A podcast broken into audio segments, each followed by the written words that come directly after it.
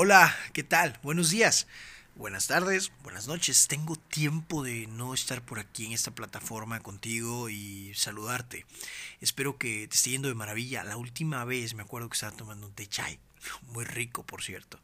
Esta mañana, después de levantarme, eh, tenía planificado, después de hacer un poquito de ejercicio y, el, un diario de agradecimiento, eh, tenía planificado el grabar este episodio para nosotros para mí en específicamente y para ti si sirve de algo, me encantaría que lo pudieras compartir y que me pudieras compartir ¿Qué experiencia tienes al hablar de esto?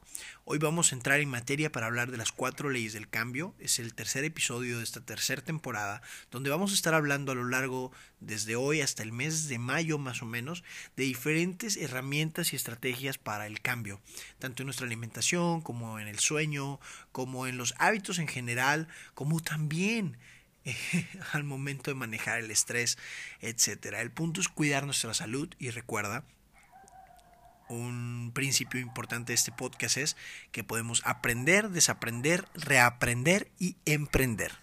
Y yo sé que a lo lejos puedes escuchar ahí el sonido de un perrito que anda ladrando, que fue mi alarma esta mañana desde las 5 de la mañana. Le agradezco mucho porque le gané la alarma. Este, y bueno, acuérdate de ese principio y en base a eso vamos a hablar sobre las cuatro leyes del cambio quiero que te imagines una pared azul. Imagínate una pared azul de tu casa, de donde estás enfrente, y ponle en el centro un círculo blanco y que tenga la leyenda o las palabras U, un ciclo. Alrededor de eso vas a poner cuatro puntos. El punto de la izquierda, de tu izquierda, va a decir señal. El de abajo va a decir anhelo. El de la derecha va a decir respuesta y el de arriba va a decir recompensa. Todos se unen por una flecha y se hace un ciclo. Ya que tengas esto en mente, estas son las cuatro leyes del cambio de comportamiento. Cuatro leyes que nuestro cerebro utiliza de forma natural para ahorrar energía. Nuestro cerebro busca ahorrar energía creando secuencias de acción y estas secuencias nos hace tener rutinas automáticas. Piensa en una rutina automática. Después de tener un momento especial con tu pareja en las mañanas, te vas, te levantas a la cocina, preparas un café y le llevas un café antes de irte a trabajar. Sabes que te tienes que bañar, entonces te bañas. Sabes que tienes que desayunar, entonces desayunas. No estás pensando en qué o cómo o cuándo. Si tienes hábitos saludables, pues desayunas algo saludable, agarras tu avena, fruta picada y tú y vámonos para adentro. O pasas directamente en tu carro en el drive-thru y te compras algo hecho. O pasas con la señora en la esquina que vende un bolito. Yo me acuerdo que en las mañanas donde yo vivía antes de chico había una señora que vendía unos bolillos con crema y queso muy ricos, por cierto. Probablemente te hacen subir de peso por si lo consumes mucho en exceso, porque si estaba muy cargado, mucha grasa. Y, pero estaban riquísimos. Y pasabas ahí, te pasabas tomando un champurrado, un arroz con leche y boom, vámonos, era el desayuno de la mañana. Entonces, sabes que tienes que desayunar y agarras algo rápido, ¿no? Tu cerebro actúa de esa forma. Tú rápido escuchaste ahorita una señal, un claxon. Y sabes rápidamente que fue un carro. Porque ya está tu cerebro, ya tiene almacenado esa señal o eso a una idea, a un concepto, a algo, a un constructo. El cerebro busca ahorrar energía. Y así es como viene la historia de Eugene Pauli, que un día le dio una encefalitis viral a sus 71 años. Le dio una encefalitis viral, una infección por un virus que le inflamó el cerebro y le terminó dañando el lóbulo temporal medio. Me encanta el cerebro, chulada de órgano que tenemos ahí arriba, central de operaciones genial, que, que se conecta con todo el cuerpo y todo el cuerpo también lo ayuda a estar muy bien. Está dividido como los continentes por países con delimitaciones geográficas, aunque los países intentan tener delimitaciones geográficas muy marcadas, el cerebro también tiene ciertas áreas muy marcadas o que se cree, según estudios que se han hecho a lo largo del tiempo, que ayudan o, o cumplen ciertas funciones específicas. La división más grande puede ser entre el lóbulo frontal, occipital, parietal, este temporal. Ok, los parietales que son laterales, el frontal que está pues enfrente, el occipital que está posterior y el temporal que está bien más lateral todavía hacia abajo. Entonces, esas son las grandes divisiones, podríamos decir, de la corteza cerebral. Y, y bueno, este señor se dañó exactamente el lóbulo temporal medio por esta infección y se podía acordar de todo lo que pasara de 1960 para atrás. Pero lo que había pasado en el último minuto no se podía acordar. Eugene Pauli, pues tuvo un problema. La memoria a corto plazo se dañó. Se dañó esa parte que podía recordar. Entonces imagínate que a mí se me dañara esa parte y ni siquiera estaría aquí. Estaría otra vez diciendo, hola, ¿qué tal amigos? ¿Cómo están? Buenos días, un gusto saludarlos. Era poco funcional para las tareas diarias. Su esposa todos los días salía a caminar con él en el vecindario. Lo llevaba a caminar. Un día se pierde no lo encuentran en la casa. ¿Dónde está Eugene Pauli? La esposa sale a buscarlo, lo está intentando localizar y cuando de repente a los minutos Eugene Pauli aparece caminando como si nada regresando a la casa. Y ahí se dieron cuenta de algo. Él no podía recordar. Si acudía a su memoria, no podía recordar cuál era el camino a casa. Pero es donde los científicos, junto con más experimentos que se habían hecho en aquella época, se dieron cuenta que los hábitos a veces no tienen, o mejor dicho, no tienen mucho que ver con las áreas relacionadas con la memoria. Van más allá. Y el cerebro actúa como una señal, un anhelo, una respuesta y una recompensa. Vamos a poner el ejemplo. Un ejemplo muy claro es, por ejemplo, cuando te llegan notificaciones, subes un post. Acabas de subir un post super padre y pusiste la frase vivir es de los vivos. vivir es de los vivos y querías que la gente se riera y le gustara y de repente te llegan 15 notificaciones. Tú ves la señal de las 15 notificaciones, tu anhelo es que les haya gustado a la gente, entonces la forma para responder a ese anhelo y observar si se cumple ese anhelo es la señal son las notificaciones. Entonces tu respuesta es agarrar el celular y meterte a ver las notificaciones y tu recompensa se obtiene cuando hiciste esa respuesta y obtienes la recompensa. ¡Wow! Así de sencillo. En otro ejemplo, tengo mucho trabajo. Entonces, como tengo exceso de trabajo, quiero el anhelo es retomar el control de mi tiempo, de mi vida, de mi trabajo, pero ahorita estoy sobresaturado y no sé cómo hacerlo, entonces mi respuesta a veces se vuelve comerme las uñas. Mi respuesta a veces se vuelve tomarme un tequilita. Mi respuesta a veces se vuelve fumar un cigarro. Y aparentemente genera algo satisfactorio.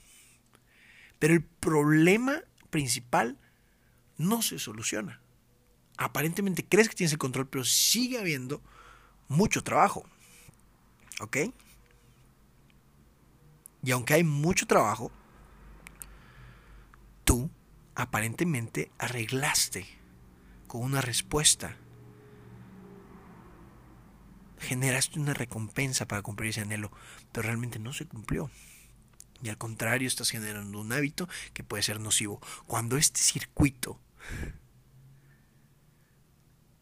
tiene inmerso en nuestro día a día hábitos insalubres, hábitos que nos dañan, es donde existe un problema quiero que pienses en cuatro o cinco cosas, haz una lista de diez cosas que funcionan así en tu vida. Te levantas en la mañana, por ejemplo. ¿Quieres, tu estar despierto? Te paras y tu respuesta es hacerte una taza de café y tomártela y la recompensa es estar despierto. Es muy sencillo. Ahora, ¿cómo podemos crear hábitos con esto? Estas cuatro cosas.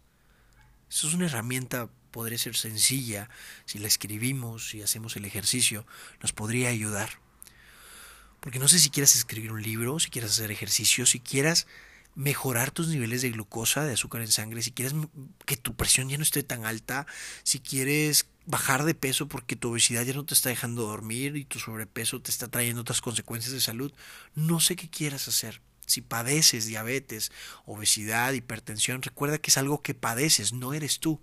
Tú eres una persona que puede ser saludable y que puede cuidar su estilo de vida y que puede hacer cambios. Mi pregunta es, ¿qué tan importante es hacer cambios para tu salud? ¿Y qué tan preparado te sientes para hacer esos cambios? Ponle un número del 1 al 10 a cada una de estas dos preguntas que te hice. Si quieres puedes enviarme un mensaje por Instagram y podemos empezar a ver qué más podemos hacer con, tus metas en salud. Si no soy yo, créeme que conozco a profesionales de la salud muy dedicados en ayudar a personas que quieren hacer un cambio. Y si sientes que no quieres hacer un cambio, también.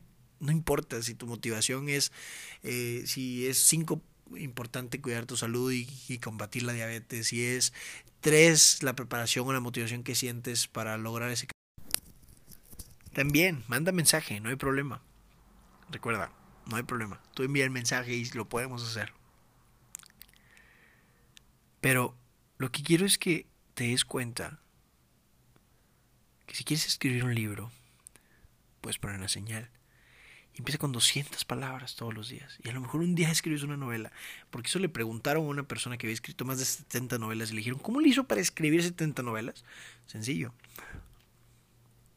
Escribí 200 malas palabras. Es decir, 200 cosas que aparentemente no servían todos los días. Hasta que pude producir muchas buenas novelas. Para crear ese hábito, vamos a extrapolar ahora el mismo esquema que teníamos en nuestra pared inicial.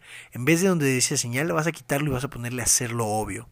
En la parte de abajo, en vez de que de la parte donde dice este eh, anhelo, vas a poner hacerlo atractivo. En la parte donde dice respuesta vas a poner hacerlo sencillo y donde dice eh, lo de arriba que es la recompensa, hacerlo satisfactorio. Y quiero que pienses en esto. Y en vez de ponerle un ciclo en el centro donde estaba la palabra ciclo, ponle cómo crear hábitos. Catapum. Estás haciendo la pintura en tu cabeza. Puedes dibujarlo, ¿eh? puedes hacer el dibujo en tu libreta. Eh, y chécate, aquí tienes este esquema. La señal pones tu alarma. ¿Qué quieres hacer ejercicio? Pones tu alarma a las 6, 7 de la mañana, 8, antes de irte al trabajo. Pero para eso tu señal es, aparte de la alarma, ya dejaste listo tus zapatos, tus choninos, tus calcetas, tu playera, todo para ir a hacer ejercicio. Ok, ya lo dejaste ahí listo, preparadito, sin, ya estás listo. Entonces tu anhelo es hacer ejercicio, es estar más sano, es cuidarte, es bajar de peso, etcétera que te quede mejor la ropa para una boda.